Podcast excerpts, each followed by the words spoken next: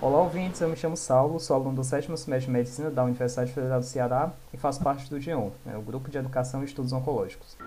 Oi, pessoal. Eu sou a Eduarda, estou no terceiro semestre de Medicina na Universidade Federal do Ceará e também sou integrante do GEON. Hoje nós iremos conversar sobre o câncer de fígado, em especial o carcinoma hepatocelular. Para tratar desse assunto, convidamos o Dr. Gustavo Rego Coelho. Primeiramente, vamos conhecer um pouco do nosso convidado. O Dr. Gustavo possui graduação em Medicina pela Universidade Federal do Ceará, residência em cirurgia geral e aperfeiçoamento em cirurgia avançada do aparelho digestivo no Hospital das Clínicas da UFC. Ele é mestre e doutor em cirurgia pela Universidade Federal do Ceará, professor do Departamento de Cirurgia da Faculdade de Medicina da UFC, cirurgião assistente do Serviço de Cirurgia Digestiva e Transplante de Fígado do Hospital das Clínicas da Universidade Federal do Ceará e cirurgião do Hospital Geral de Fortaleza. Além disso, ele é titular do Colégio Brasileiro de Cirurgia Digestiva. Olá, Saulo. Olá, Eduarda. Muito obrigado pelo convite mais uma vez em participar aqui do Geocast com vocês. E hoje eu vi que nós vamos falar de um tema muito interessante, que é o hepatocarcinoma, que é uma doença cada vez mais frequente na comunidade e que precisa realmente de um tratamento especializado e dirigido. Bom, doutor, o senhor poderia explicar o que é o carcinoma hepatocelular e quais são os outros tipos de cânceres que afetam o fígado? Olha, Eduarda, o hepatocarcinoma é o principal tumor primário do fígado. É lógico que existem vários tipos de câncer no fígado, os primários e os metastáticos. A gente geralmente divide nesses dois grupos. Os tumores metastáticos são mais comuns, ou seja, são tumores que vêm de outros órgãos e esses órgãos mandam células cancerígenas para o fígado e lá esses tumores se desenvolvem. Por exemplo, o tumor de cólon. O tumor primário é no cólon, no intestino grosso mas não é incomum, em mais de 50% das vezes, esse tumor mandar células tumorais para o fígado. Então a gente chama que é um tumor metastático para o fígado. O hepatocarcinoma ele é um tumor primário do fígado. O que é que isso quer dizer? Que o próprio câncer ele se desenvolve a partir do fígado. Ele não vem de outros órgãos. É um tumor primário mais comum do fígado, mas a gente sabe que existem outros, como o colangiocarcinoma, os angiosarcomas, e alguns outros mais raros. Mas a gente gostaria de frisar hoje sobre o hepatocarcinoma, porque a incidência dele está sendo bem crescente no nosso meio. E, doutor Gustavo, existe algum fator de risco que possa desenvolver hepatocarcinoma? E também é, tem algum fator genético que pode predispor o sujeito dele? Então, o hepatocarcinoma a gente associava muito, quase que exclusivamente, aos pacientes com cirrose. E hoje a gente já sabe que existem várias outras condições, não necessariamente um, um paciente com cirrose, que aumentam a chance de desenvolvimento do hepatocarcinoma.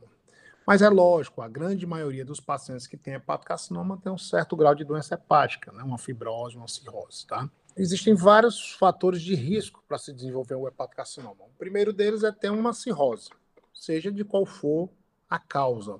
Pode ser uma cirrose relacionada ao álcool, uma cirrose relacionada a a gordura no fígado, uma cirrose relacionada às doenças virais tipo B e tipo C, pode ser uma cirrose relacionada a alguma doença genética, como você bem falou, pode ser uma cirrose relacionada a doenças biliares, como a cirrose biliar primária, pode ser uma cirrose relacionada a uma cirrose biliar secundária. Então, existem várias causas. Mas é lógico que existem situações em que a gente tem um hepatocarcinoma e não tem cirrose. Por exemplo, a gente sabe que os pacientes portadores de vírus B e portadores de vírus C também não necessariamente precisam ter cirrose para desenvolver um hepatocarcinoma.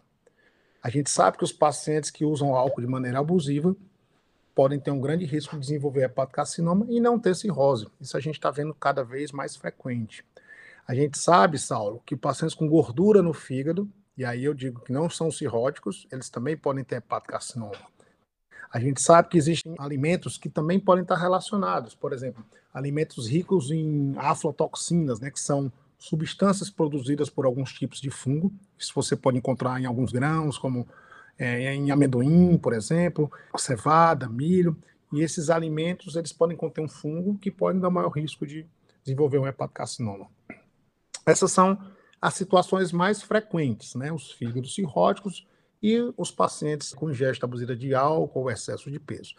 Mas você lembrou também das doenças genéticas, né? A gente tem algumas doenças genéticas que também podem estar relacionadas com hepatocarcinoma. Por exemplo, a hemocromatose, que é um acúmulo de ferro no sangue, né? Existem critérios para diagnóstico. É uma doença que é uma doença de cunho genético, que ela pode desenvolver cirrose ou não, mas também tem uma chance aumentada de hepatocarcinoma. Doença de Wilson, né? Que é uma doença do metabolismo do cobre, você também tem uma chance aumentada de hepatocarcinoma. Deficiência de alfa-1 antitripsina, né, que é um, também uma doença metabólica, que tem uma característica genética, também tem uma, uma associação com hepatocarcinoma. Existem algumas síndromes genéticas da criança é que também aumentam a chance. Mas, apesar de ter essa correlação genética, em algumas situações, a prevalência é realmente aumentada nos doentes cirróticos ou nos pacientes com esteatose ou com uso abusivo de álcool. Doutor, quando o paciente deve ficar alerta sobre a possibilidade de ter esse câncer? Existe algum sintoma específico que permite diferenciar de outros cânceres? Então, primeira coisa, se você tem algum fator de risco para o hepatocarcinoma, já é, a primeira, já é o primeiro sinal que você deve ficar alerta. Por exemplo, se eu sei que sou um portador de vírus B, ou sou um portador de vírus C, sou um paciente com esteatose hepática, sou um paciente que faço uso abusivo de álcool, sou um paciente que estou em fila de transplante de órgãos por algum outro tipo de cirrose, sou um paciente que tem alguma característica genética, eu devo ter um sinal de alerta. Infelizmente, Eduarda, os sintomas, quando ocorrem, são na doença avançada. Então, às vezes o paciente desenvolve uma massa abdominal palpável, às vezes ele desenvolve um ascite por implante peritoneal ou por descompensação da função hepática. Às vezes o paciente desenvolve uma icterícia relacionada também à perda da função hepática. Em algumas situações, não muito incomum, esses tumores podem romper e fazer um hemoperitônio. Então, algumas situações, o paciente acaba indo para uma emergência com dor abdominal. Naquele momento, ele é operado e se descobre que ele tem um nódulo no fígado que rompeu e sangrou. E aí também é um sinal de doença avançada. É, o importante é que se você sabe que tem cirrose, ou se você sabe que tem algum fator de risco para desenvolver o hepatocarcinoma, independente de ter cirrose ou não, é aconselhável você fazer um screening, independente de ter sintoma ou não. Então, a gente sabe que esses pacientes eles têm que entrar num programa de screening, né, com ultrassom a cada seis meses, um ultrassom abdominal de boa qualidade, acompanhado de um marcador para o hepatocarcinoma, que chama-se alfa-fetoproteína. Então, os pacientes que têm risco aumentado de desenvolver hepatocarcinoma por cirrose ou por qualquer outra dessas doenças que a gente conversou, eles devem fazer a cada seis meses um ultrassom abdominal e dosar alfa-fetoproteína. É interessante, né? porque a gente vê justamente essa, esse cuidado que a gente tem em perceber sinais, né, sintomas e fazer o, o screening correto que a gente vê que você pode diagnosticar um câncer cedo. É assim, qual a forma de diagnóstico do hepatocarcinoma e também atualmente o SUS ele tem algum tipo de rastreio, né, para o hepatocarcinoma, para a população em geral, ou se ele fica mais restrito aos pacientes que têm um risco de desenvolver o, a doença. Saulo, então, é, o diagnóstico ele pode ser feito de várias formas. É lógico que se o paciente está num programa de screening, ou seja, de follow-up, de segmento, provavelmente o primeiro diagnóstico vai ser através do ultrassom. Na verdade, é a suspeita clínica. Uma vez esse paciente tendo feito ultrassom ou que tenha apresentado um nódulo sugestivo de hepatocarcinoma, ou ele tenha realizado uma dosagem da alfa-fetoproteína e ela está elevada, esse paciente precisa de um exame de contraste, com contraste. Pode ser uma tomografia abdominal com contraste, ou preferencialmente uma ressonância magnética abdominal com contraste, que é um exame que me dá mais informação do que a tomografia. Esses dois exames, eles geralmente mostram um nódulo com o mesmo padrão. Seria um nódulo com captação de contraste na fase arterial, né? Com a lavagem rápida desse contraste, que a gente chama washout, né? a densidade dele vai ficar na fase mais tardia menor, que é do parênquima, e eles formam uma pseudocápsula ao redor, um realce de contraste, como se fosse uma pseudocápsula. Isso tanto na tomografia como na ressonância. Então, se eu tenho essa imagem dessa forma descrita em um fígado cirrótico, até que se prove o contrário, esse paciente tem um hepatocarcinoma. Muitas vezes, a gente não precisa nem fazer biópsia. Então, talvez esse seja um dos únicos tumores do trato gastrointestinal que a gente tem o diagnóstico de certeza apenas com uma boa imagem. E a gente acaba tratando esse paciente, seja com cirurgia, com transplante ou com quimioterapia, baseado apenas nessas informações da imagem, podendo não estar associada à alfa-fetoproteína, mas a gente muitas vezes não precisa biopsiar. E aí você consegue conduzir da maneira melhor. E aí, é lógico que, como toda doença neoplásica, você precisa estadiar o paciente. Então, se você tem uma suspeita de um hepatocarcinoma, você precisa fazer uma tomografia de tórax para excluir metástase pulmonar. Antigamente se fazia cintilografia óssea, mas hoje em dia só se faz se houver alguma suspeita maior. Mas basicamente é um exame de imagem do tórax e um exame de imagem do abdômen. Doutor, o senhor acabou de introduzir um pouco sobre como é o tratamento dessa neoplasia, e eu gostaria de entender melhor como funciona e se todos os pacientes que têm hepatocarcinoma vão precisar do transplante, se existe um momento em que o transplante não é mais indicado. Então, uma excelente pergunta, Eduardo. O tratamento do hepatocarcinoma, no meu entendimento, talvez seja um dos tratamentos mais complexos e multiprofissionais, que envolve múltiplos especialistas no câncer do trato gastrointestinal. Existem vários fluxogramas que propõem como tratar. O mais famoso deles é o BCLC, é um fluxograma da clínica do grupo de oncologia, de hepatologia e oncologia de Barcelona. Então, esses fluxogramas, como o BCLC, eles tratam linhas para tentar traçar o melhor caminho para o paciente. Por que isso? Porque muitas vezes, como a gente já comentou, o paciente não vem só com um tumor no fígado. Ele vem com um tumor no fígado e vem com uma cirrose ou seja, uma perca de função, uma perda da função é, hepática. Então, ele tem que tratar o hepatocarcinoma e a disfunção hepática. Então, não é só o tumor isolado. Quando eu estou diante só de um tumor isolado em que a função hepática é preservada, o tratamento, muitas vezes, se for cirúrgico, né, se for possível cirurgia, o tratamento é cirurgia. Às vezes, com nódulos muito pequenos, eu posso tratar apenas com métodos ablativos, como a radiofrequência, quimioembolização, por aí vai. Nos tumores já muito grandes, muitas vezes a cirurgia não é possível, ele precisa tratar com quimioterapia. Mas a grande maioria desses pacientes vão ter um tumor acompanhado de cirrose.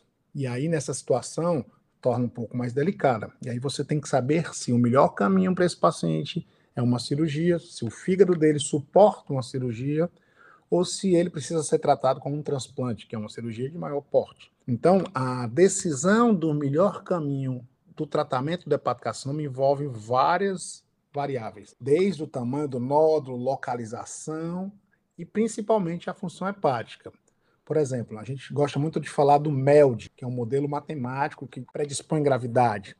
Então, pacientes com MELD maior que 10, ou seja, um cirrótico com MELD maior que 10, ele não aguenta uma hepatectomia maior. Ele aguenta no máximo a nucleação de um pequeno nódulo. Tá? Um paciente CHALD B, que é outra forma de classificar disfunção hepática, insuficiência hepática, que tem ascite ou encefalopatia, por exemplo, ele não aguenta uma hepatectomia. Ele precisa ir logo para um transplante de órgãos. Então, quando você abre a possibilidade de tratamento do hepatocarcinoma, elas são inúmeras. E aí vai depender muito da performance status do paciente, da função desse fígado, da qualidade funcional desse fígado, do tamanho da lesão, da localização. Então, são várias possibilidades para definir melhor o tratamento. E aí, Eduardo, por isso que já está muito claro na literatura, nos artigos científicos, que o hepatocarcinoma ele não pode ser manejado por um único especialista. Todo tumor, todo paciente com hepatocarcinoma, ele tem que ter seu caso discutido num board, onde você envolve um hepatologista, um cirurgião de fígado, um oncologista, um radiologista e por aí vai, para que você possa definir o melhor tratamento, que a gente sabe que a decisão desse board é que vai ter impacto na sobrevida desse paciente. Em relação ao tratamento do hepatocarcinoma no SUS, Saulo, a gente existem vários ambulatórios especializados no Ceará. A gente sabe que no São José tem ambulatórios de hepatites virais, no Hospital da Clínica, gente, nós fazemos parte de um ambulatório de tumores hepáticos. A gente tem os ambulatórios de gastroenterologia, a gente tem os ambulatórios de hepatologia do Ceará. Geralmente, esses ambulatórios são portas de entrada, de triagem desses pacientes, que são encaminhados para serviços em que tem abordagem multidisciplinar. E eles podem fazer ultrassom, podem fazer ressonância, tomografia, alfa-fetoproteína. Eles são muitas vezes operados por nós ou são encaminhados para a fila de transplante. Então, o tratamento é possível, com qualidade, e a gente fica um pouco aquém de alguns outros centros quando a gente fala de quimioterapia, né? Novos quimioterápicos. E aí esses aí a gente já não tem tão disponível é, no Sistema Único de Saúde como gostaria. A gente tem algumas drogas, mas não tem todas, tá?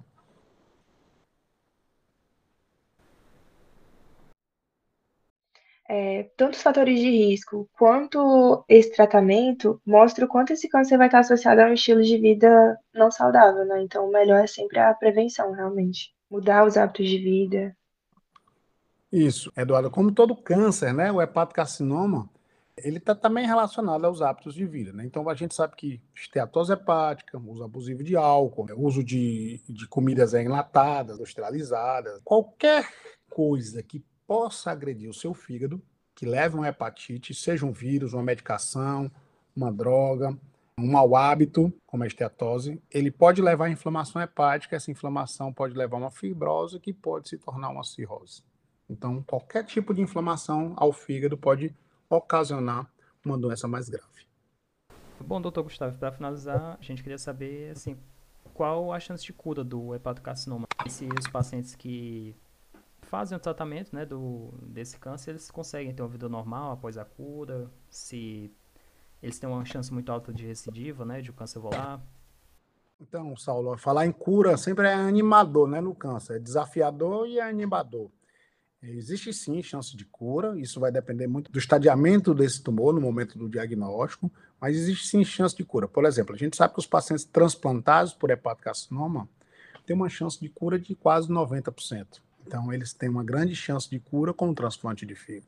Aqueles pacientes também que têm hepatocarcinoma, mas que não têm cirrose, que são operados no tumor ainda em estágios mais precoces, eles têm chance de cura em mais de 50% das vezes. Então, vai depender muito do estadiamento, vai depender do que há disponível para tratar esse paciente. Se a gente tem cirurgia, se é possível fazer o transplante, se, ele está dentro da legislação para transplante, se ele tem acesso a métodos ablativos, se ele tem acesso a todo o arsenal quimioterápico.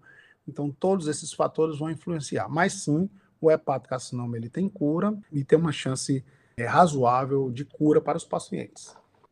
Bom, assim encerramos mais o Geocast. Muito obrigada pela participação, Dr. Gustavo, e por trazer conhecimentos tão importantes acerca dessa neoplasia. Saulo e Eduardo, queria agradecer a todos vocês que fazem parte do Geocast. Vocês estão fazendo um serviço não só para a comunidade científica, para a comunidade estudantil, mas um serviço para toda a comunidade, de uma maneira geral, com informações claras sérias, concisas sobre essas doenças relacionadas ao trato gastrointestinal. Então, estou à disposição sempre que necessário para colaborar com vocês com esse tema que eu gosto bastante de falar. É, muito obrigado, doutor Gustavo, e obrigado também a todos os nossos ouvintes. Não se esqueçam de acompanhar a gente no Instagram, arroba e de compartilhar com seus familiares e amigos esse podcast. E até a próxima.